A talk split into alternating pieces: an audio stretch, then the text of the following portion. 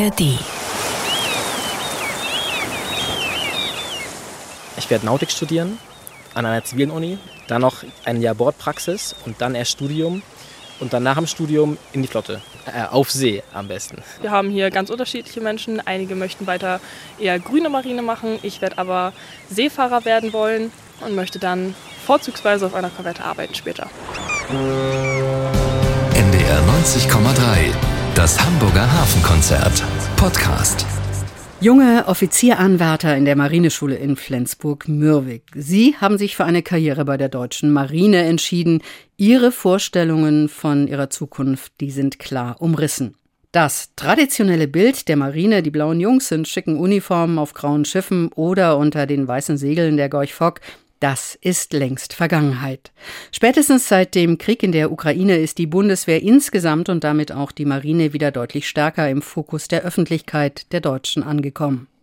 Wir fragen in diesem Hafenkonzert-Podcast, wie es heute um die Ausstattung der Marine steht. Wir wollen mehr über die Karrierechancen in der Marine wissen und sprechen mit den Verantwortlichen über den aktuellen politischen Auftrag. In diesen Tagen, da feiert die Marine ein Jubiläum. Vor genau 175 Jahren wurde die erste deutsche Flotte gegründet. Beschlossen hat das 1848 die Nationalversammlung in Frankfurt. 175 Jahre wechselvolle Geschichte mit Kriegen und Friedensmissionen. Wir fragen, wie die Marine heute aufgestellt ist. Wir fragen, was junge Leute motiviert, eine Karriere bei der Marine anzustreben und wir schauen in die Geschichte. Das alles hier im Hamburger Hafenkonzert. Dies ist Ausgabe 3579. Ich bin Kerstin von Stürmer. Und ich, Dietrich Lehmann. Moin.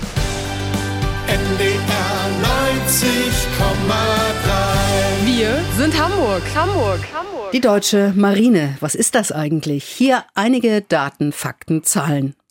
16.000 Soldatinnen und Soldaten, so viel Personal hat die Marine heute. Dazu kommen knapp 2000 Zivilangestellte und immer wieder Reservisten, die zu Wehrübungen oder zu Einsätzen dazustoßen. Die Spitze der Marine, die hat ihren Sitz in Rostock. Das Marinekommando untersteht direkt dem Bundesverteidigungsministerium. Und geführt wird das Marinekommando vom Inspekteur der Marine. Derzeit ist das Admiral Jan Christian Karg. Er ist 60 Jahre alt und hat unter anderem an der Bundeswehr-Uni in Hamburg studiert und war später auch an der Führungsakademie hier in Hamburg. Karg Stellvertreter ist der sogenannte Befehlshaber der Flotte. Gegliedert ist die Marine insgesamt im Wesentlichen in drei Einheiten. Zum ersten Großverband der Einsatzflottille 1 gehören Korvetten, U-Boote, Flottendienstboote und Minenjagdboote, genauso wie das Seebataillon und das Kommando Spezialkräfte der Marine. Allesamt sind das also Einheiten, die vor allem in Küstennähe zum Einsatz kommen. Das ist besonders wichtig für Deutschland, heißt es bei der Marine, weil Nord- und Ostsee ja relativ flache Meere sind. Zum zweiten Großverband, der Einsatzflottille 2, gehören Fregatten, Einsatzgruppenversorger und Flottentanker. Fregatten sind Kampfschiffe, die den Seeraum überwachen, U-Boote jagen, andere Kriegsschiffe bekämpfen und Luftangriffe abwehren können. Insgesamt hat die Marine elf Fregatten. Die ältesten, die Fregatten der Brandenburg-Klasse, sind rund 30 Jahre alt. Das letzte Schiff der neuen Klasse, der Baden-Württemberg-Klasse, ist erst im vergangenen Jahr in Dienst gestellt worden. Inzwischen wird bereits an einer neuen Generation gearbeitet. Und der dritte Großverband der Marine ist das Marinefliegerkommando mit Sitz in Nordholz an der niedersächsischen Nordseeküste. Zu den Marinefliegern gehören Aufklärungsflugzeuge, Bord- und Mehrzweckhubschrauber, aber auch Helikopter, die für Such- und Rettungseinsätze gedacht sind. Und zwei Hubschrauberdrohnen, die alleine fliegen können. Und unbemannte Systeme will die Marine in den kommenden Jahren stark ausbauen – auch als Reaktion auf den russischen Angriff auf die Ukraine und als Folge der Sprengungen der Ostsee-Pipelines Nord Stream 1 und 2. Diese Anschläge, heißt es bei der Marine, hätten gezeigt, wie verletzlich die kritische Infrastruktur unter Wasser ist. 1848. Dieses Jahr wird als Geburtsstunde der deutschen Marine bezeichnet. Fernab der Küste, in der Frankfurter Paulskirche, fasste die erste deutsche Nationalversammlung den Beschluss, eine eigene Flotte aufzubauen. Der entsprechende Bericht, quasi die Geburtsurkunde der Marine, ist Teil einer Sonderausstellung im Internationalen Maritimen Museum in Hamburg, wenn auch nur als Kopie. Hier habe ich mich mit dem Historiker Gerrit Menzel verabredet, dem Kurator des Museums.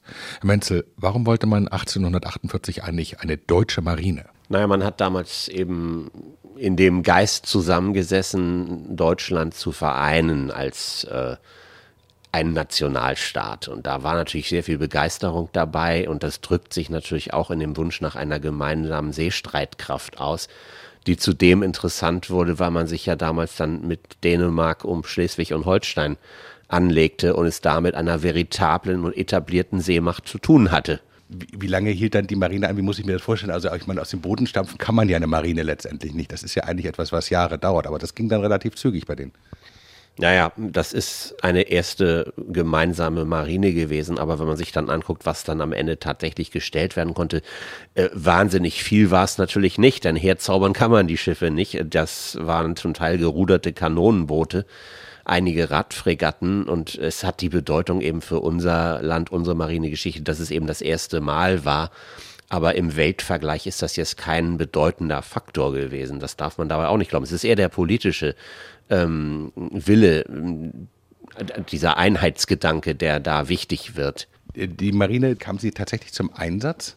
Es, es gab einige ähm, Gefechte mit den, mit den Dänen, aber die Marine war ja im Prinzip mit dem Scheitern der Revolution von 1848, die dann 49 im Grunde schon Geschichte wurde, äh, man macht das immer daran fest, dass eben der preußische König die ihm vom Frankfurter Parlament angebotene Kaiserkrone ablehnte, fest. Also es gab noch andere Faktoren.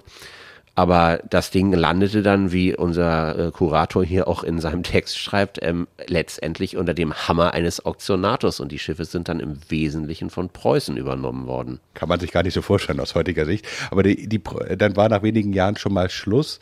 Ich sag mal, zweite Geburt war dann oder die Vorstufe war natürlich dann wieder die preußische Marine, oder? Ja, wir haben ja hier in dieser Ausstellung es insgesamt mit neun deutschen Marinen zu tun, neben dieser Bundesflotte von 1848 dann mit der äh, Marine Preußen, dann mit der des Norddeutschen Bundes und dann geht das munter weiter bis zur heutigen Marine.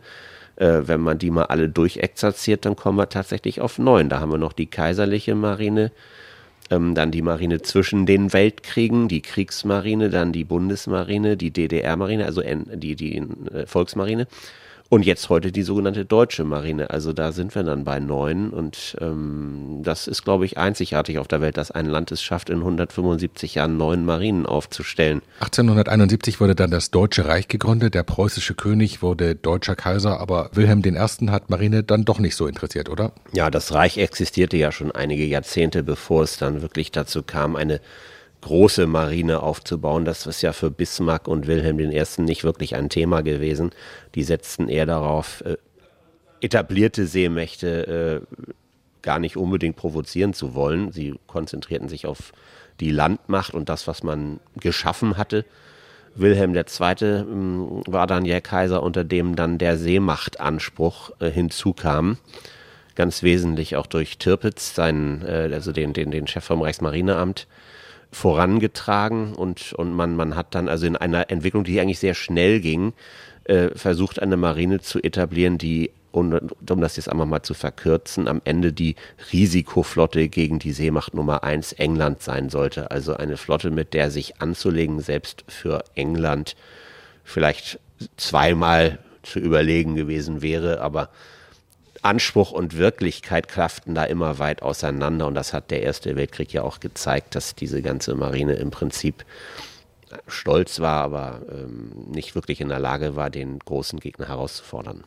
Spricht ja immer so vom Flottenrüsten. Ähm, wie, wie wirkte sich das aus? Also was bedeutet das auch für den technologischen Fortschritt? Da wäre natürlich eine ganz wichtige Sache zu nennen. Wir stehen ja hier schon richtig. Ähm, der U-Boot-Krieg ist eigentlich eine, eine zufällige Erfindung des Ersten Weltkriegs gewesen. Das U-Boot existierte als Technologie, aber man hatte ihm eigentlich nicht äh, zugetraut, also als, als Offensivwaffe auf hoher See zu fungieren. Und im Jahr 1914, kurz nach Kriegsausbruch, gelang es eben Kapitänleutnant Otto Weddigen, drei englische Schlachtkreuzer mit seinem U-9 vor Hook of Holland zu versenken was allesamt überrascht hat. Und es war dann für die Deutschen tatsächlich die Möglichkeit, während sie mit ihrer Hochseeflotte, also über Wasser, die englische Blockade nicht herausfordern konnten, mit der U-Boot-Waffe so etwas wie eine Gegenblockade gegen England auszuführen, indem man eben versuchte, hier den, den englischen Handel mittels der U-Boote abzuschneiden. Und das ist wirklich eine ganz wichtige Revolution in der, in der Seekriegführung gewesen, also dass das U-Boot diese Bedeutung bekommen konnte. Sagt der Historiker Gerrit Menzel vom Internationalen Maritimen Museum. Wir sind inzwischen am Ende des Ersten Weltkriegs angekommen, als das Kaiserreich zusammenbrach angesichts der militärischen Niederlage, aber ja wohl auch ein bisschen durch den Matrosenaufstand in Kiel. Es hat entsprechende Aufstände auch in Russland gegeben. Aber für uns in Deutschland ist natürlich der Kieler Matrosenaufstand eine, ein, ein ganz bahnbrechendes Ereignis gewesen, weil er ja auch eine, nicht nur eine politische, sondern auch eine, eine soziale Komponente hatte, die einfach mal aufgezeigt werden musste. Die Mannschaften auf den Schiffen wurden von den zumeist aus dem Adel stammenden Offizieren wirklich schlecht behandelt. Das, die Verpflegung war nicht gut äh, um nur ein Problem zu nennen. Und man hatte während des Krieges ja im Wesentlichen in den Häfen gelegen und war gar nicht ausgelaufen, da man gegen die Engländer im Prinzip nicht ernsthaft etwas machen konnte. Und als dann die Niederlage im Felde drohte, da entschieden dann diese Offiziere, die wohl eher so ihre antiquierten Ehrvorstellungen im Kopf hatten, zu einer Entscheidungsschlacht gegen England auszulaufen. Im Prinzip also ein, ein sinnloses, ein chancenloses Unterfangen, das einfach nur Abertausenden von diesen schon schwer gebeutelten und wütenden jungen Männern das Leben gekostet hätte. Und das war einfach das, was das fast zum Überlaufen gebracht hat. Dann haben die gesagt, so bis hier und nicht weiter. Jetzt übernehmen wir, bilden Soldatenräte, die Offiziere werden de facto entmachtet. Und ähm, im, im Zuge dessen es ist ein ganz wichtiger Faktor dafür, dass dann in ganz Deutschland eigentlich die Revolution ausbrach, wobei das nicht wie in Russland eine bolschewistische oder eine kommunistisch getriebene Revolution war, sondern eher eine sozialdemokratische. Das ist vielleicht der Unterschied zu den Entwicklungen in Russland. Nach dem Ende des Ersten Weltkriegs war Marine in Deutschland eigentlich kaum noch denkbar. Versailler Vertrag, letztendlich der Friedensvertrag sah vor, so gut wie keine Schiffe oder nur noch sehr, sehr kleine Schiffe. Wie, wie hat Marine trotzdem da diese Zeit überstanden? Naja, man, man hatte ja durchaus die Erlaubnis, eine kleine Marine aufzubauen und die baute man natürlich auch auf. Es war allerdings nicht einfach, weil, ähm, naja, man, man redet ja heute viel von Traditionswürdigkeit und für die junge deutsche Demokratie war jetzt vielleicht das, was die kaiserliche Marine ausgemacht habe, das, was ich eben angesprochen habe, dieses ganze kaisertreue, adlige Junkertum, nicht unbedingt das, auf das man die neue Demokratie gründen mochte. Wenn wir mal ein bisschen weitergehen, Mitte der 30er Jahre, Hitler war schon an der Macht, begann dann ja nochmal wieder ein ganz neues Kapitel der Marine. Warum hat das für Nazi-Deutschland die Marine so eine Rolle gespielt und was waren die Ideen dahinter? Es ist ein bisschen, bisschen schwierig, denn man hatte ja im Prinzip mit fast nichts angefangen und hat dann angefangen, also entsprechende geltende Flottenabkommen mit England etwa zu, zu, aufzukündigen und einfach zu bauen, was man eben letztendlich doch bauen wollte. Sehr weit ist man damit natürlich bis Kriegsausbruch nicht gekommen. Es gab den sehr viel weiter gefassten Z-Plan, der also vorgesehen hätte, in einem sehr lang gefassten Zeitraum eine Marine aufzubauen, die dann es, wie schon Anspruch kaiserlicher Marine, irgendwie mit England würde aufnehmen können. Aber da kam man ja letztendlich gar nicht hin und hat am Ende dann doch wieder U-Boot-Krieg geführt im Wesentlichen. Und, und bei, bei dem Hitler war das so, dass er eine, eine Begeisterung für die, für die ganz großen Schiffe hatte. Der ließ also sowas wie die Bismarck bauen oder den, den, den Plan für die, für die noch größere H-Klasse, die nie ausgeführt wurde.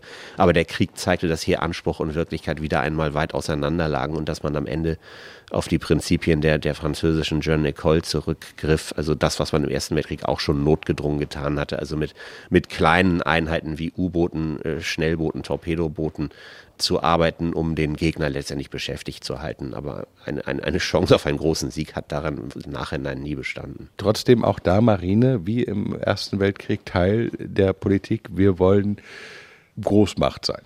Ja, natürlich hat sich auch diese ganze Ideologie des NS-Staates in der Marine unwahrscheinlich stark ausgedrückt. Das war natürlich auch in gewisser Weise eine, eine Kaderschmiede für die gewünschte Gesinnung. Ähm, das ist nicht in jedem Einzelfall gut gegangen. Wir haben ja auch da Leute, die aufge, äh, aufgemuckt haben und das mit dem Leben bezahlt haben, teilweise sogar. Also ganz äh, heftige Geschichten. Aber, aber letztendlich war das ein, äh, ein Instrument eines totalitären Staates und das ist im Militär in jedem totalitären Staat äh, so und nicht anders zu erwarten. Also wenn man sich mal anschaut, die neun Marinen, die hier auf engem Raum versammelt sind in der Sonderausstellung, gibt es eine Gemeinsamkeit, gibt es eine Linie? Es gibt eine, eine Entwicklung, die also den, den Anspruch der jeweiligen Marine oder die Aufgabe, die man ihr gestellt hatte, zeigen. Denn wir fangen an mit eigentlich Marinen, die Küstenschutz im Fokus hatten, wie die preußische Marine oder die des Norddeutschen Bundes. Wir kommen dann mit der kaiserlichen Marine oder der, der, der Kriegsmarine zu Marinen, die also im, im, im Seemacht- und Großmachtstreben äh, standen und, und alleine eigentlich äh, den, den großen Gegner England äh, in Schach halten oder herausfordern können sollten, was sie nicht konnten. Und wir haben dann nach dem Zweiten Weltkrieg die, die Bündnismarinen, die eingepflegt in Bündnisse äh, nur noch das leisten mussten, was sie eigentlich leisten konnten. Und, und, und so gesehen. Also die Nationale Volksarmee und die Bundesmarine. Hier genau, das, die DDR und die Bundesrepublik, die hatten ja ihre Marinen und die sind natürlich in ihre jeweiligen Bündnisse eingepflegt worden. Und die heutige deutsche Marine ist fest in der NATO verankert und auch sie leistet das, was sie leisten soll, sehr gut und sehr zuverlässig. Und es ist eigentlich so, dass, dass einer deutschen Marine im Bündnis zum ersten Mal gelungen ist, Seemacht zu sein. Denn vorher war das immer der Anspruch, aber man konnte sich ja nicht durchsetzen. Sagt der Historiker Gerrit Menzel im Internationalen Maritimen Museum.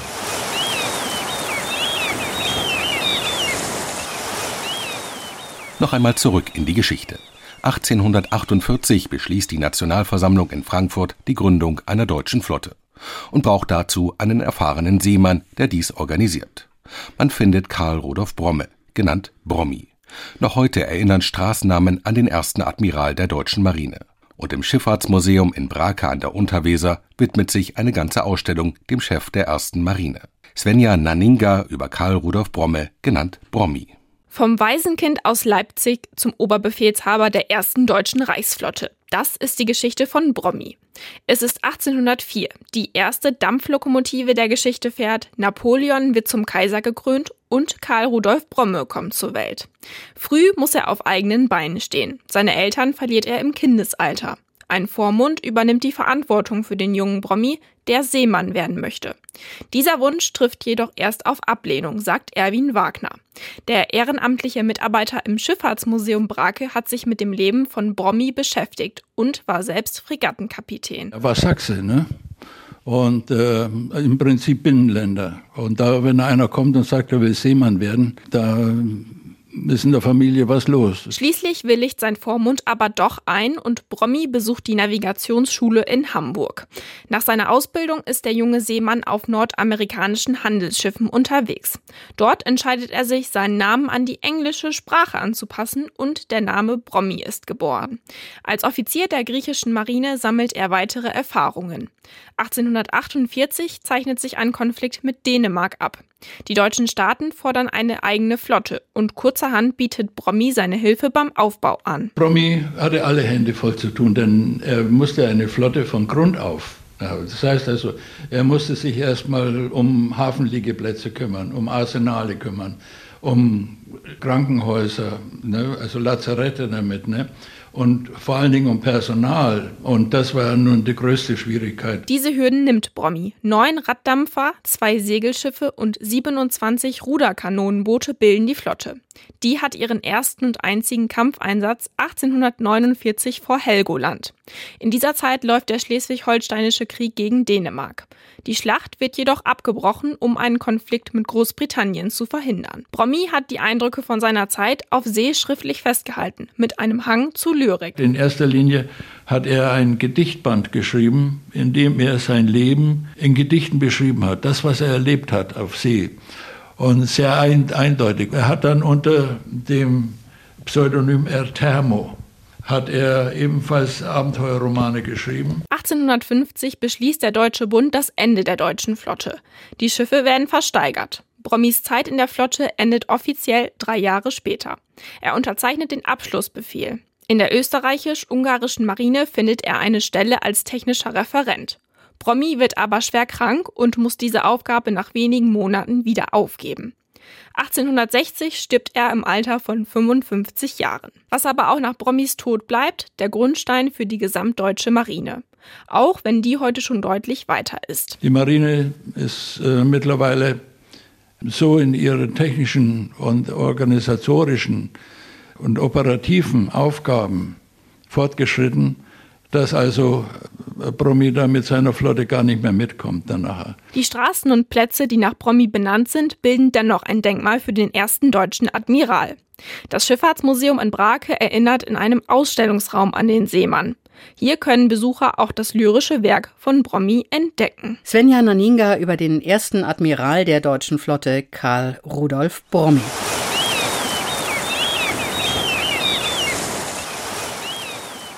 Die deutsche Marine im Jahr 2023. Die Wehrpflicht ist seit Jahren ausgesetzt und die, die zur Marine kommen, um ihre Ausbildung zu machen, die tun das freiwillig, aus Überzeugung und überwiegend mit einem guten Plan für ihre Zukunft.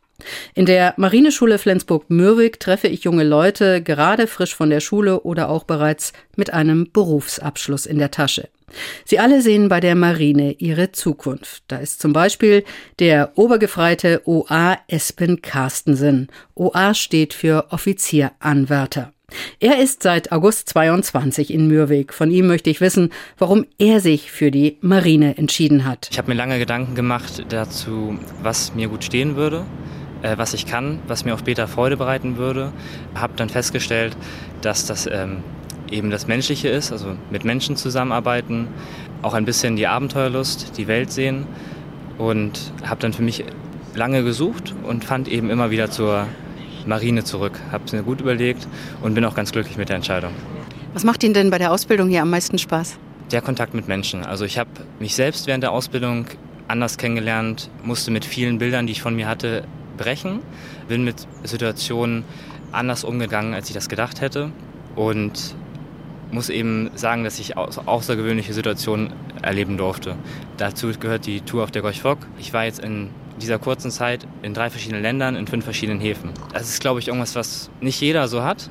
Und das sehe ich auch immer wieder, wenn ich das ähm, im Gespräch mit meinen mit Abiturienten vergleiche, dass ich eben dann doch außergewöhnliche Dinge erlebe mit wahnsinnig interessanten Bildern. Zum Beispiel im Blauwal neben der Goschok. Das sind mehr Eindrücke und das ist deutlich mehr Lebenserfahrung in kürzerer Zeit als vielleicht die, die einen normalen Beruf in Anführungsstrichen an Land erlernen.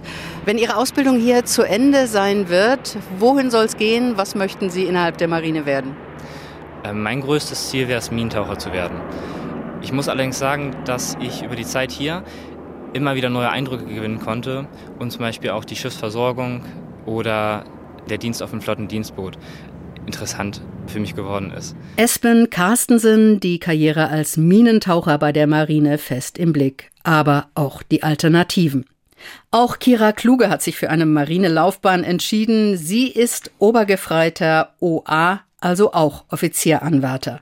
Warum gerade Marine? Der ausschlaggebende Grund war tatsächlich meine Mutter. Sie hat mich auf den Trip der Bundeswehr gebracht und ich bin mein Leben lang schon immer Boot gefahren, war das erste Mal auf dem Familienboot von uns mit ungefähr fünf Monaten.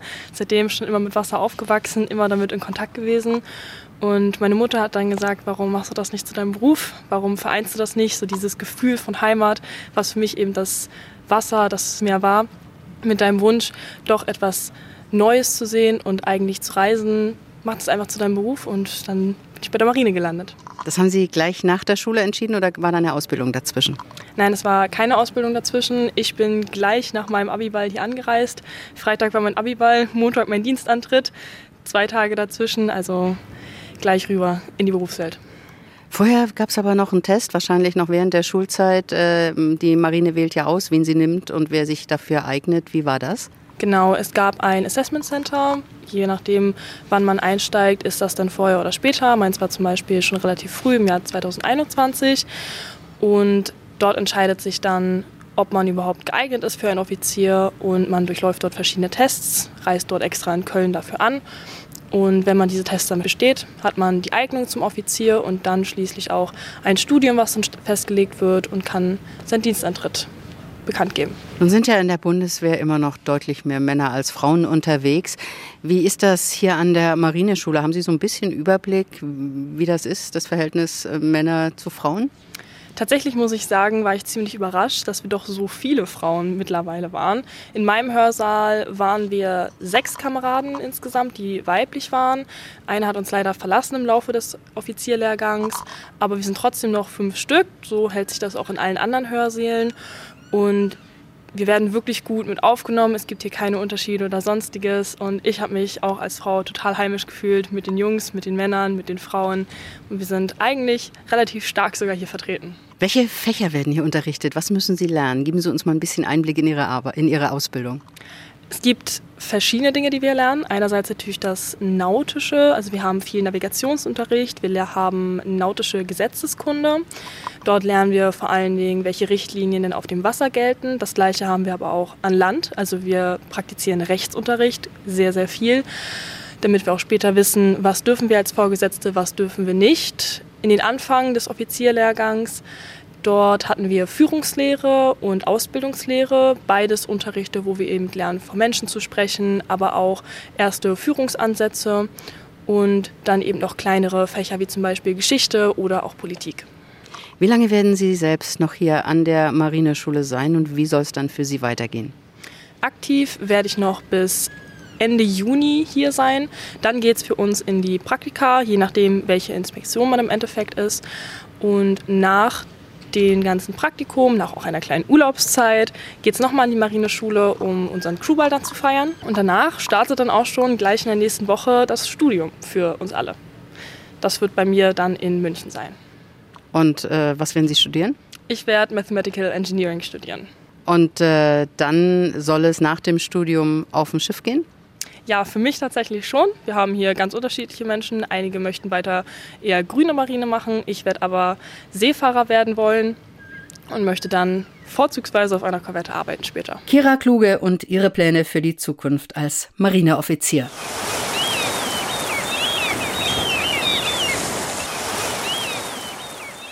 Die deutsche Marine, das sind vor allem auch junge Leute, die ihr Lebensgefühl auf die Schiffe transportieren und die sich natürlich auch mit der Geschichte beschäftigen. In ihrer ganz eigenen Form, zum Beispiel mit einem Poetry Slam. Über Ausstellungen zum Jubiläum, über Möwen, Seebären und mehr. Stabsgefreite Veronika Scholz zum 175. Jubiläum der deutschen Marinen. Vier Minuten Kino für die Ohren.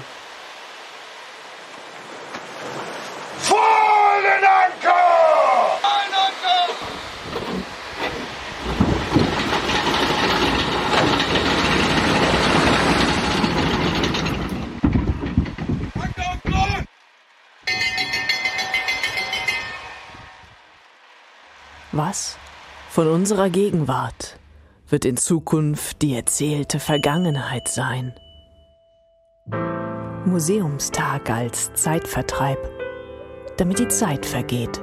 Vergangenheit. Meeresbezwinger, groß und klein, Feuerschiffe und Barkassen laden zum Schiffe sehen ein. Jahrhunderte, auf 100 Meter komprimiert, Geschichte im Corporate Design verpackt, weiße Wände, schwarze Buchstaben, Zeitstrahl, Fakten, Zahlen, Nahaufnahmen.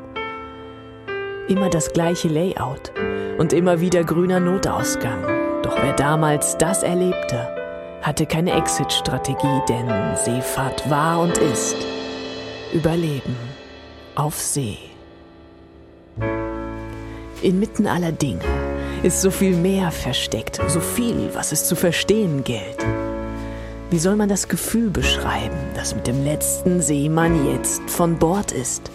Nacherzählen, was längst verflogen ist. Vor Menschen von früher stehen Menschen von heute, machen Fotos von Bildern von gestern, blicken auf Tafeln mit Namen von damals, Namen, die heute wieder gleich und dennoch anders sind. Schauen in schwarz-weiße Augen, die berichten, neugierig den Blick in Objektive richten. Jugend, die immer ganz besonders strahlt. Daneben Archivalien, die sich angeleuchtet wund erklären. Schau hin, du Honk von heut, mag manches Stück still denken, damit du schlauer wirst, nicht unsere Fehler machst. Derweil zeitgleich draußen im Outdoor-Bereich. Eine Möwe schleicht festbar haschend um Besucher rum, die festbar naschend relaxen tun. Auf See ist es ruhig, das heißt nicht, dass es keinen Luftkrieg gibt. Am Bootssteg Brotduelle, Futterneid grausam federlassend, Möwen im Tiefflug, ein Alphaschnabel, der wehtut. Herumstehende Seeminen machen Miene zum brötlichen Spiel.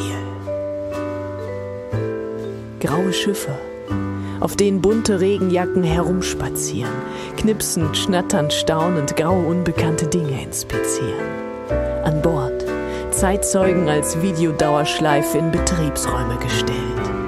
Muffiges Geruchsambiente als nasale Jahresringe. Eau de Yeah umhüllt authentisch Ausstellungsstücke. Schiffe, die mal auf großer Fahrt waren, heute hier liegen statt fahren, strahlen Ruhe statt Radarstrahlen aus, schauen bisweilen schelmisch über Deichkanten aufs Meer hinaus. Seemannsgarn wird im Café gespinnt, meterhohe Riesenwellen, Abenteuer, das auf See beginnt. Wenn man nicht dabei war, könne man nicht wissen. Wissen würden nur die, die sich heute rum mit Tee eingießen. Weiße Bärte vor weißen Tassen. Omas, die all das geduldig aushalten, vielleicht auch mal Hörgeräte ausschalten. Doch so zaubert dieser Ort den Seeopas ein Lächeln, bisweilen eine Träne ins Gesicht, lässt trübe Augen leuchten was Sie sehen, sehen wir nicht. Und die, die heute zur See fahren, fahren sonntags Bahn, statt in Museen zu gehen, um Matrosen auf See zu sehen. Am Ausgang Museumssonnenuntergang. Leben, das weitergeht. Zeit, die vergeht. Ein Besucher, der kam, ein Besucher, der geht. Was? von unserer Gegenwart wird in Zukunft die erzählte Vergangenheit sein. Und wird es Menschen geben, die sich die Zeit nehmen, hinzusehen.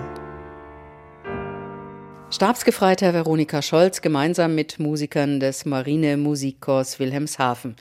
Das Ganze mit Bildern gibt's im Netz auf der Seite der deutschen Marine. Das Hamburger Hafenkonzert 175 Jahre Deutsche Marinen.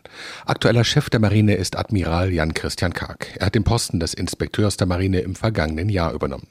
Und mit ihm habe ich mich am Rande eines Empfangs am Internationalen Maritimen Museum verabredet, wo in dieser Woche die Sonderausstellung zur Marinegründung eröffnet wurde. Herr Admiral, wie wichtig ist Ihnen eigentlich dieses Jubiläum? Hm, ich glaube, äh, da kann man einen guten Bogen spannen, weil am 14. Juni 1848 hat das erste frei gewählte, ich sagen darf, Parlament eines deutschen Bundesstaates sich dazu entschlossen, eine, eine gemeinsame Reichsflotte zu gründen. Diese Flotte unterstand parlamentarischer Kontrolle und führte die Farben Schwarz, Rot, Gold. Und da ist eine Analogie zur deutschen Marine. Ähm, und deswegen ist es, glaube ich, kann man mit Fug und Recht sagen, das ist der Beginn einer gesamtdeutschen Marine und darauf beziehen wir uns. Wie wichtig ist Geschichte für die Marine? Ja, Geschichte ist äh, wie, eine, wie eine Pflichterbschaft, äh, die man nicht ablehnen kann. Ganz einfach gesagt mal. Äh, aber man muss auch die Vergangenheit kennen, um die Gegenwart zu meistern und die Zukunft gestalten zu können. Es gibt ja durchaus Kapitel, Sie haben es ein bisschen angedeutet, wo man nicht unbedingt stolz drauf sein muss und kann heutzutage. Es gab zwei Weltkriege. Hat das bei der Neugründung der Marine eine Rolle gespielt? Na, 1956 stand man ja vor einer ganz großen Zeitenwende. Es gab wieder, sollte wieder deutsche Streitkräfte geben und die musste man aufbauen. Und natürlich gibt es dort auch Menschen, die sich nicht reflektiert haben. Äh, aber wichtig ist doch, äh, was wir daraus gelernt haben und wie wir die Zukunft gestalten wollten, nämlich in einem demokratischen Rechtsstaat mit einem Staatsbürger in Uniform, der sich zu 100 Prozent zu den Werten der freiheitlich-demokratischen Grundordnung bekennt und mit der inneren Führung auch ein, ähm, ein neues Modell des gemeinsamen Lebens an die Hand bekommen hat. Die Marine hat ja in den vergangenen Jahrzehnten in der Bundesrepublik viele Veränderungen hinter sich. Es gab dann nach Ende der DDR die Integration der NVA-Marine. Es gab neue Aufgaben, weltweite Einsätze. Mittlerweile sind wir ja doch mal wieder nochmal in einem völlig neuen Kapitel. Was hat sich eigentlich seit dem vergangenen Jahr für Sie verändert?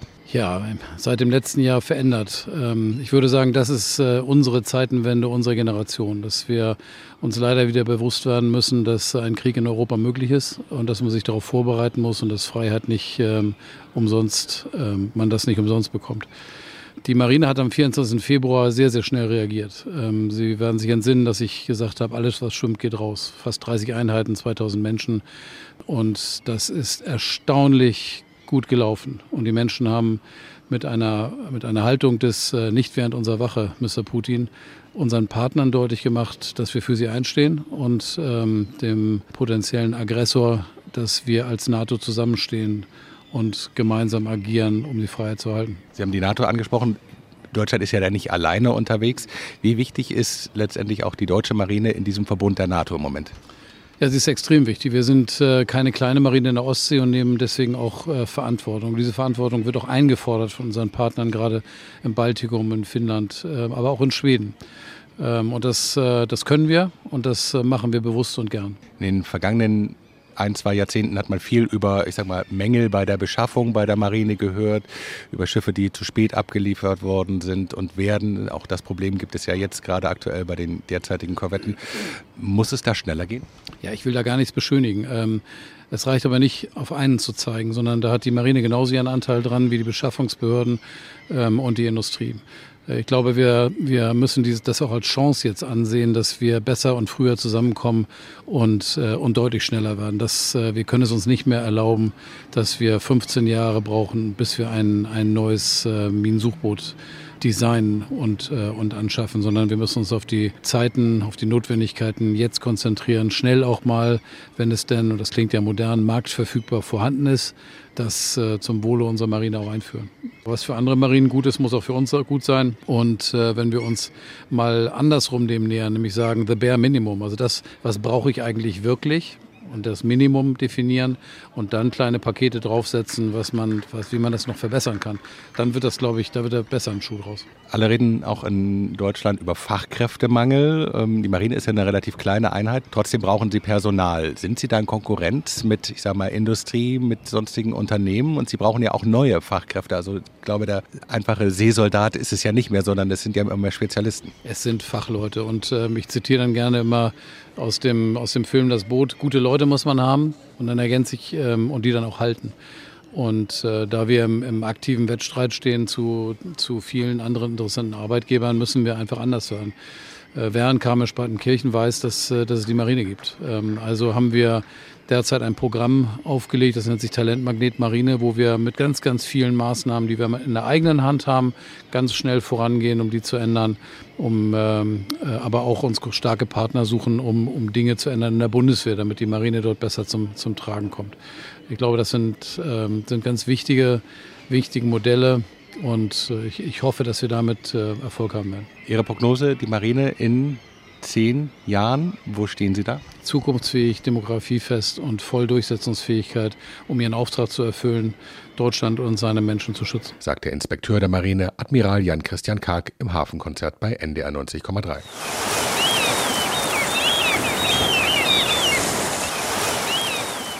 Wir sprechen über 175 Jahre deutsche Marinen und sind natürlich in der Marineschule in Flensburg-Mürwik und der Kommandeur dort ist Flottillenadmiral Jens Nehmeyer. Jens Nehmeyer, seit wann sind Sie der Chef der Marineschule? Seit äh, September 2021.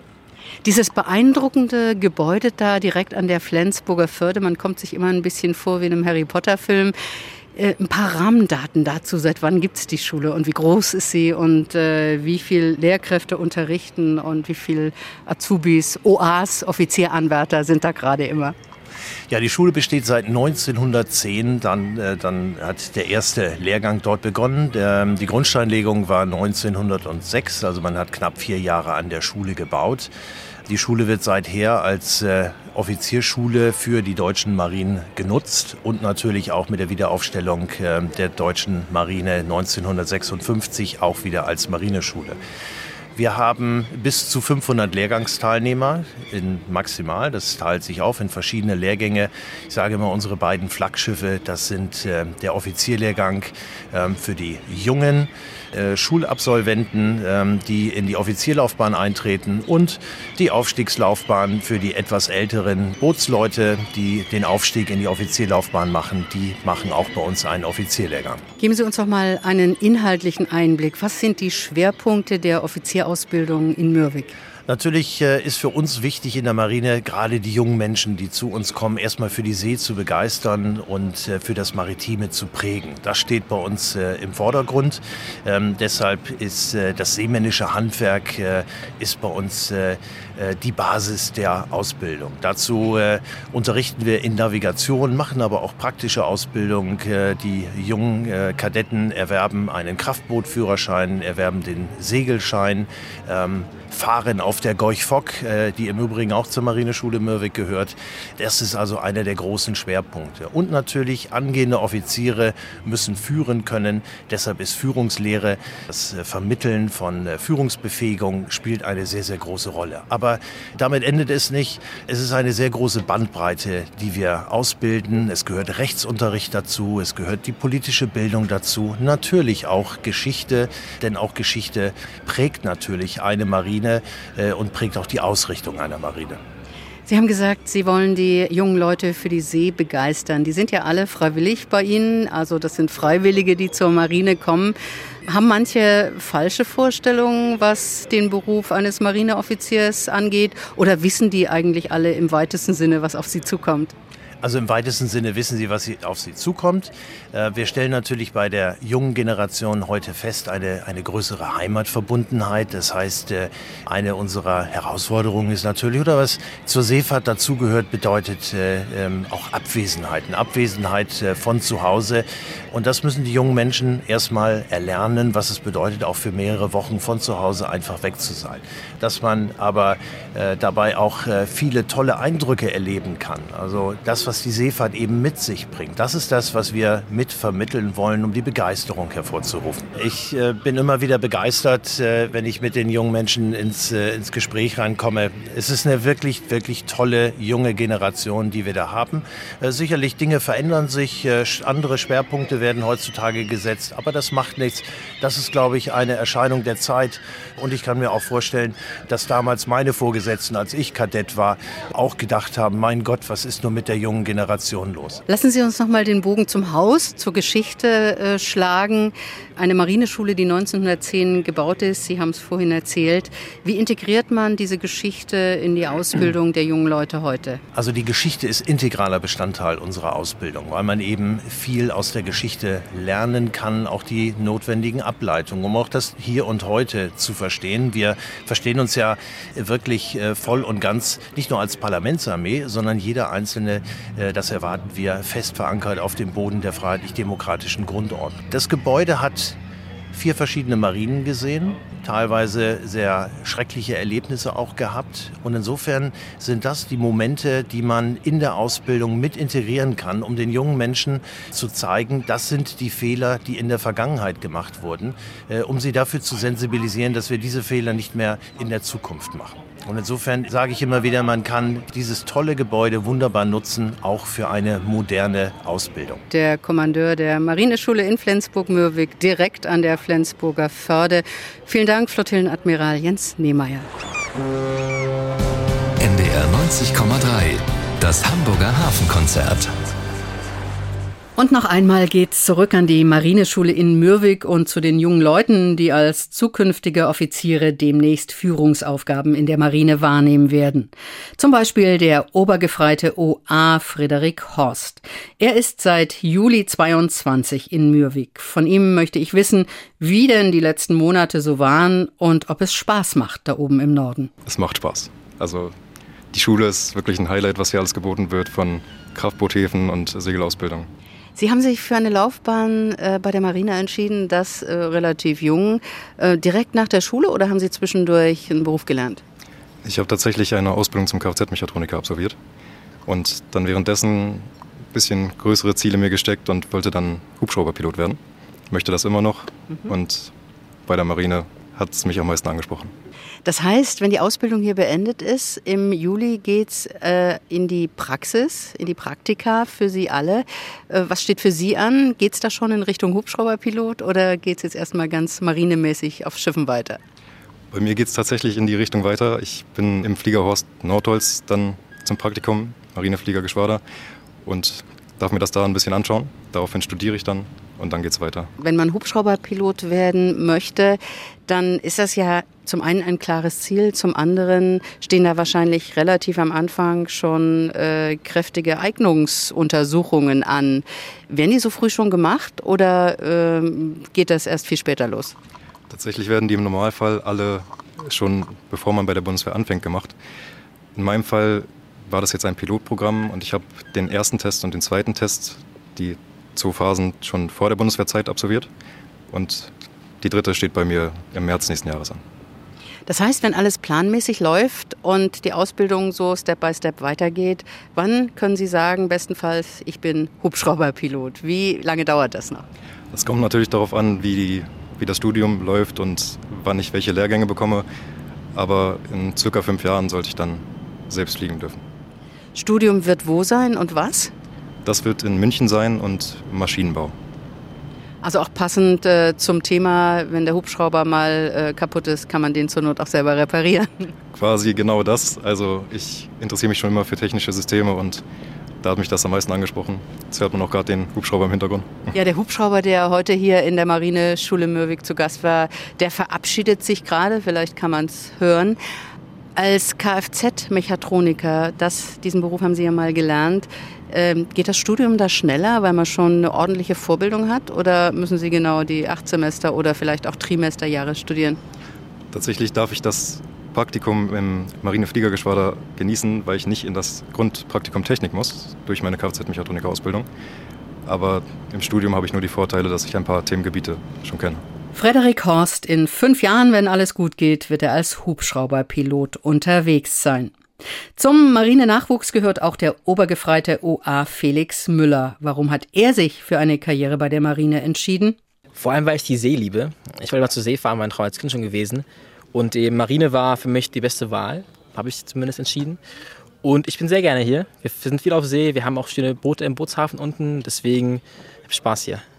Das heißt, Sie sind gleich nach der Schule hierher gekommen, also zur Marine gekommen, oder haben Sie erst eine Ausbildung gemacht?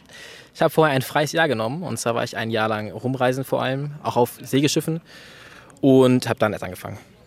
Das heißt, Seeluft geschnuppert und festgestellt, das ist genau das, was ich beruflich machen will. Ja, genau so ungefähr. Wie läuft denn die Ausbildung hier? Wir haben sehr viel Schule hier. Wir haben Unterricht, wie zum Beispiel Führungslehre oder Englisch auch, ganz große Blöcke. Dann haben wir Praktikas an Bord. Wir hatten die Gorch Fock letztens, den großen äh, Meilenstein. Das waren sieben Wochen an Bord auch. Und eben sehr vielfältig. Nun hat man ja die Marineschule extra äh, auf die grüne Wiese hier an die Förde gebaut, damit äh, die Azubis, die Offizieranwärter möglichst wenig Ablenkung haben. Gibt es sowas wie Freizeit und kommt man hier mal raus? Ja, auf jeden Fall. Wir haben ja auch den Schluss irgendwann 16.30 Uhr meistens. Flensburg ist eine schöne Stadt. Wir haben hier viel zum Baden gehen, auch im Sommer ist sehr schön. Äh, man hat auch in der Stadt gute Restaurants. Also man ist hier nicht so abgelegen, wie man eigentlich denkt. Wie lange dauert Ihre Ausbildung noch und äh, wohin soll es gehen, karrieremäßig? Wir haben jetzt noch bis zum Ende September hier den Offizierlehrgang. Aber der Sommer ist gefüllt mit Praktikas und alles drum und dran. Ähm, danach dann Richtung Studium. Ich werde Nautik studieren an einer zivilen Uni. Das heißt, vorher kommen noch ganz viele Lehrgänge. Ich muss äh, WO-Lehrgang machen, das heißt Wachoffizierlehrgang, Führungslehrgang, Schadensabwehroffizier, alles drum und dran. Dann noch ein Jahr Bordpraxis und dann erst Studium. Und dann nach dem Studium in die Flotte. Auf See am besten. Das klingt alles nach einem richtig guten Plan. Das Bordjahr, wissen Sie schon auf welchem Schiff? Weiß ich nicht, nein. Ich habe Wünsche angegeben. Erst wird es Tirol Fock, weil ich liebe Segelschiffe, ist meine große Passion. Deswegen am liebsten dort. Aber je nachdem, was gerade zur See fährt, gehe ich hin. Felix Müller, derzeit noch an der Marineschule Mürwik, vielleicht irgendwann ja Kommandant der Gorch Fock. Wer weiß.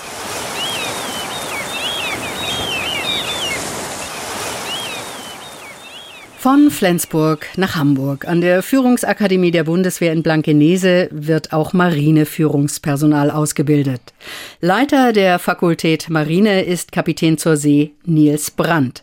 Von ihm möchte ich wissen, wo der Schwerpunkt bei der Marineausbildung hier an der FÜAK liegt. Unser Schwerpunkt hier ist quasi das operative Denken, das operative Handeln, die operative Kunst, äh, die wir hier in den verschiedenen Vorgaben aus dem internationalen, aus dem NATO-Bereich als Grundlage vermitteln, um für Tätigkeiten in nationalen und internationalen Stäben unsere Offizierinnen und Offiziere auszubilden und vorzubereiten auf die Tatsachen, die sie dann äh, in den verschiedenen Verwendungen, die nach der Ausbildung hier in der Führungsakademie äh, auf sie warten, dann auch vollziehen können. Wir haben hier zwei Lehrgänge an der, an der Führungsakademie. Das ist der nationale Lehrgang. Dort sind ausschließlich nationale Teilnehmer, deutsche Teilnehmer äh, mit Ergänzung aus NATO-Ländern, äh, zurzeit aus äh, Norwegen. Äh, es sind Franzosen immer wieder dabei, es sind äh, Briten dabei, ähm, es sind Dänen dabei. Ähm, äh, und dann haben wir den internationalen Lehrgang. Dort sind sehr viele ähm, ausländische Offiziere, äh, überwiegend aus den afrikanischen Ländern, äh, aber auch aus ähm, Indonesien, aus Vietnam, äh, aus dem Jemen, aus Afghanistan in der Vergangenheit. Also hier versuchen wir so ein bisschen unsere Kultur, militärische Kultur, äh, neben den fachlichen Inhalten auch zu vermitteln. Nun waren wir mit dem Hamburger Hafenkonzert ja auch in der Marineschule in Mürwik, haben dort mit Offizieranwärtern gesprochen. Was ist der Unterschied zwischen Mürwik und der Marineausbildung hier an der Führungsakademie? Naja, an der Marineschule bilden wir halt die Zivilisten, die jungen Leute aus, erstmal als Soldaten. Äh, hier an der Führungsakademie findet die Ausbildung äh, vom Offizier zum Stabsoffizier und dann auch weiterführend zum Generalstabs- bzw. natürlich Admiralstabsoffizier statt. Das heißt, hier sind äh, letztendlich die höchsten Wein der Lehre, die wir vermitteln können, unser Schwerpunkt. Nils Brandt, wenn man über die deutsche Marine spricht, dann kommt man an einem Thema nicht vorbei. Das ist das Segelschulschiff der deutschen Marine, die Gorch Fock. Sie waren lange Kommandant auf dem Schiff, das ja jetzt wieder äh, auf dem Wasser ist, nachdem es ewig lang in der Werft war. Darüber wollen wir gar nicht reden. Äh, ich möchte gern von Ihnen wissen, so ein Segelschulschiff, was ja personalintensiv ist, was ja, wie wir wissen, auch teuer ist, braucht sowas eine Marine oder ist es ist es noch zeitgemäß oder ist es nicht mehr zeitgemäß? Ja, ist es absolut zeitgemäß und das war ja auch immer meine äh, Argumentationslinie im Rahmen der Fragestellung, brauchen sie tatsächlich? Vor dem Hintergrund, dass wir Teambuilding brauchen, dass wir hier das gegenseitige Miteinander, das gegenseitige Verständnis brauchen, ist Igor Fock äh, eine sehr natürliche Plattform, die wir nicht in einem Simulator darstellen müssen, wo man sich eher erstens gegenseitig kennenlernen kann und auch versteht, warum das Schiff auch nur gemeinsam betrieben werden kann. Und äh, von daher glaube ich, ist die Ausbildung auf der Gorch Fock in einem deutlichen Wandel gewesen die letzten Jahre.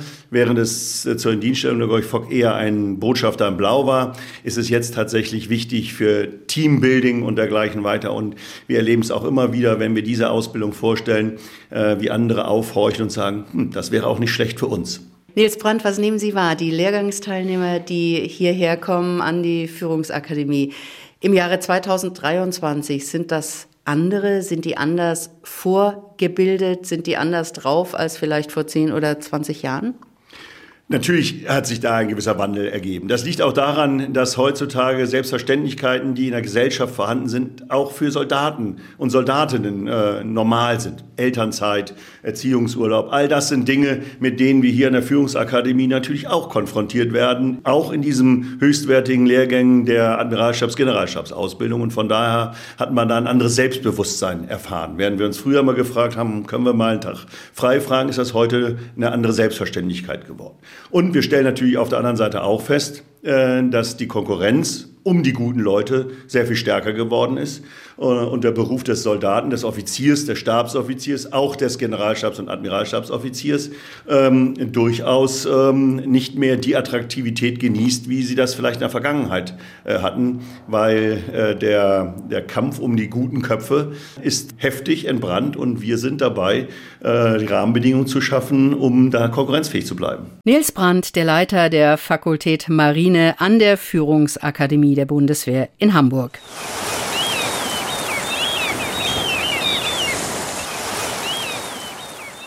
175 Jahre deutsche Marinen. Die Marine heute scheint gut aufgestellt. Wir wollen es aber genauer wissen und fragen nach beim Bundeswehrverband. Das ist die Interessenvertretung aller aktiven und ehemaligen Soldaten der Bundeswehr. Also neben der Wehrbeauftragten so eine Art Kummerkasten für die Soldaten und ein waches Auge, was Arbeitsbedingungen, Ausrüstung und so weiter angeht. Für die Marine zuständig im Bundeswehrverband ist Fregattenkapitän Marco Thiele. Genauer gesagt, er ist im Vorstand der Vorsitzende Marine. Marco Thiele, wenn Sie heute im Juni 2023 auf den Gesamtzustand der Marine schauen, sind Sie eher entspannt oder macht Ihnen was besonders Sorgen? Also von Entspannung kann ich leider nicht reden. Die Marine selber, das muss man vorwegschicken, hat äh, gerade in, in eine neue Planung entwickelt für 2035 plus. Die ist hervorragend. Das Problem, was wir haben, ist aktuell, dass wir zu wenig Personal haben, dass wir zu wenig äh, Material haben und insbesondere, dass wir Prozesse in den gesamten Streitkräften haben, die dann aber leider auch auf die Marine ausstrahlen, die einfach, ist, also kurz gesagt, es dauert alles einfach zu lange. Der Minister sagte, früher hatten wir kein Geld und viel Zeit. Heute haben, sagt er, haben wir äh, Geld, aber keine Zeit mehr. Das Problem ist, mit den jetzigen Prozessen, wie wir sie haben, sind wir nicht in der Lage, zeitgerecht Material zu bekommen und auch kein Personal zu bekommen. Fangen wir mal mit dem Personal an. In seiner berühmten Zeitenwende-Rede hat Bundeskanzler Olaf Scholz der Bundeswehr 100 Milliarden Euro zugesagt. Kann man mit Geld überhaupt äh, weiteres Personal rekrutieren? Geht das? Indirekt ja. Sie können die Bundeswehr schlicht und einfach attraktiver machen. Also was natürlich nicht funktioniert, ist, ich sag mal, ein Eltern-Kind-Zimmer an Bord von Kriegsschiffen. Das wird nicht hinhauen. Aber alles andere, das ist ein, ein ganz einfaches Beispiel, ist die Planbarkeit. Wenn Sie sagen, das Schiff läuft am 6.12. aus dem Einsatz nach sechs Monaten wieder ein, dann schreibt sich der Sohn, die Tochter groß in den Kalender, Nikolaustag kommt Papa oder Mama wieder. Und dann geht es eben nicht, wenn das Schiff am 8. erst wiederkommt. Kann man, das, kann man das so planen? In Konfliktsituationen kann man tatsächlich auf den Tag genau planen, wann die Schiffe wieder hier sind? Ja, kann man. Es wird immer wieder Situationen geben, wo es nicht anders geht. Natürlich. Ich, ein plattes Beispiel. Ihnen fällt äh, eine Woche vor Einlaufen, äh, beziehungsweise sind dann noch im Mittelmeer und wollen nach Hause, äh, nach Deutschland, und Ihnen fällt ein Motor aus. Klar, das geht dann nicht. Dinge, ungeplante Dinge passieren halt. Aber alles andere lässt sich planen. Und da, worauf ich hinaus will, ist, dass Deutschland in den letzten Jahren immer wieder gesagt hat, das war so dieses Bedürfnis, wir wollen auch raus aus der Zeit, wo wir nur Schecks ausgestellt haben und wollen da wieder richtig mit dabei sein. Das hat dann auch die Marine betroffen. Das hat nicht die Marine zu verantworten gehabt, sondern das hat äh, die Bundesregierung und das auch das Verteidigungsministerium zu verantworten gehabt. Da wurde gesagt, ja, also wenn die anderen ausfallen, wir können noch ein Schiff schicken. Und wir können auch ein Schiff schicken und noch ein weiteres. Das konnten wir aber nicht mehr. Die Leute waren einfach nicht mehr da. Sie hatten im Mittelmeer einen Minensucher, der war kurz vor Weihnachten auf dem Weg nach Hause. Und äh, die Marine hatte den Auftrag, ihr müsst noch ein zusätzliches Schiff schicken. Dann musste der auf dem Hacken kehrt machen. Und äh, Sie können sich vorstellen, wie sich die Leute gefreut haben, dass sie Weihnachten eben nicht zu Hause sind. Und das ist Planbarkeit. Sie haben die Ausrüstung angesprochen und äh, die Prozesse, die viel zu lange dauern. Es gibt das berühmt und inzwischen berüchtigte Bundeswehrbeschaffungsamt. Ich glaube, das heißt noch ein bisschen anders. Äh, ist das ein Amt, eine Behörde, die tatsächlich äh, für Gegenwart und Zukunft tauglich ist, die Prozesse zu optimieren? eins vorweg, es geht nicht darum, die, oder aus meiner Sicht, nicht die, diese Prozesse müssen optimiert oder wie letzt, äh, in den letzten Wochen öfter gesagt wurde, schneller gemacht werden.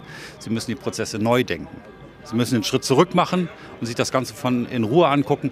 Taucht dieser Prozess überhaupt noch was? Oder müssen wir einen neuen Prozess aufsetzen? Wenn ein Amt, ein Beschaffungsamt, dem Inspekteur der Marine sagt, was er braucht, dann sind wir irgendwo falsch. Ich nehme ein Beispiel dazu. Vor einiger Zeit äh, brauchte der Inspekteur der Marine oder brauchte die Marine zwei neue Tanker. Dann geht aber nicht der Inspekteur zum Amt und sagt, ich brauche zwei Tanker, sondern es wird eine sogenannte funktionale Fähigkeitsforderung geschrieben. Wenn es schnell geht, dauert die sechs bis neun Monate, wenn es schnell geht. Und äh, dort wird das dann formuliert, wie man Schiffe in See betanken kann und, und so weiter. Und hinterher kommt raus, ich brauche zwei Tanker. Welche Überraschung. Das müssen wir ändern. Also der Inspekteur hat in, in seinen aktuellen Forderungen für die Jahre 2035 plus klar, glasklar beschrieben, was er haben möchte. Und zwar nicht irgendwelche Fähigkeiten, sondern welche Einheiten er braucht, um seinen Auftrag durchzuführen. Und das muss das Amt und damit auch Politik muss genau das liefern, weil sonst wird es nicht funktionieren. Das war jetzt die große Welle, also Beschaffung über den Inspekteur. Drehen wir mal die kleine. Ähm, der ganz normale Soldat an Bord eines Schiffes, der Sorgen hat, kommt der auch zu Ihnen und sagt, mich drückt der Schuh dort und dort? Ja, also er kommt nicht direkt zu uns, äh, weil wir sitzen, also der Vorstand sitzt tatsächlich die meiste Zeit in Berlin und versucht eben diese Sorgen, Nöte und Probleme dorthin zu transportieren. Aber dazu fahren wir eben auch in die Truppe. Damit reden wir, da fahren ja ganz konkret auf die Schiffe, Boote, in die Fliegergeschwader zum Seebataillon und reden mit den Leuten, holen uns diese Sorgen, Nöte, Probleme ab und bringen die dann dorthin, wo sie hingehören, entweder ins BMVG und oder in den Deutschen Bundestag. Sind Sie guten Mutes, was die Zukunft angeht? Wenn ich es nicht wäre, würde ich den Job nicht machen. Fregattenkapitän Marco Thiele, der Zuständige für die Marine beim Bundeswehrverband. Vielen Dank. Ich danke Ihnen.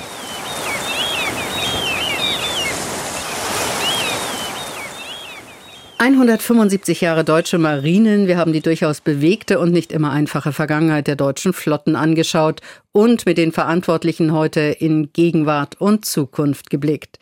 Wer sich für die Geschichte der deutschen Marinen intensiver interessiert, der kann sich die Sonderausstellung dazu im Internationalen Maritimen Museum in Hamburg anschauen. Die ist seit ein paar Tagen geöffnet. Außerdem gibt es ein neues Buch zum Thema. Der Titel Deutschland zur See 175 Jahre Marine. Geschrieben hat es Guntram Schulze-Wegener und es ist erschienen im Mittler Verlag. Wie soll der Hafen 2040 aussehen und wie funktionieren? Das ist das Thema in der kommenden Woche im Hamburger Hafenkonzert. Wir diskutieren über den gerade vorgelegten Hafenentwicklungsplan der Hamburger Wirtschaftsbehörde. Auf rund 200 Seiten steht dort, was die Stadt mit ihrem Hafen vorhat. Und dieser Plan wird heftig kritisiert. Zum Beispiel vom Präsidenten des Unternehmensverbands Hafen Hamburg, Gunter Bons. Der Hamburger Hafen hat im Containerbereich in den letzten zwölf Jahren 25 Prozent Marktanteil an Rotterdam und Antwerpen verloren. Dazu fehlt jegliche Analyse und äh, das ist die Schwäche dieses Konzeptes. Das muss jetzt politisch nachgearbeitet werden. Wo müssen wir Rahmenbedingungen ändern, damit wir im Wettbewerb besser werden? Gunter Bons, der Chef des Unternehmensverbands Hafen Hamburg. Im Hamburger Hafenkonzert diskutieren Wirtschaftsexperten über den Hafen 2040 und den neuen Plan dazu. Das war's für heute in allen. Einen guten Start in die neue Woche. Tschüss, das sagen Kerstin von Stürmer und Dietrich Lehmann. Das Hamburger Hafenkonzert. Am Sonntag immer morgens um 6 und abends um 19 Uhr. Bei NDR 90,3. Wir sind Hamburg.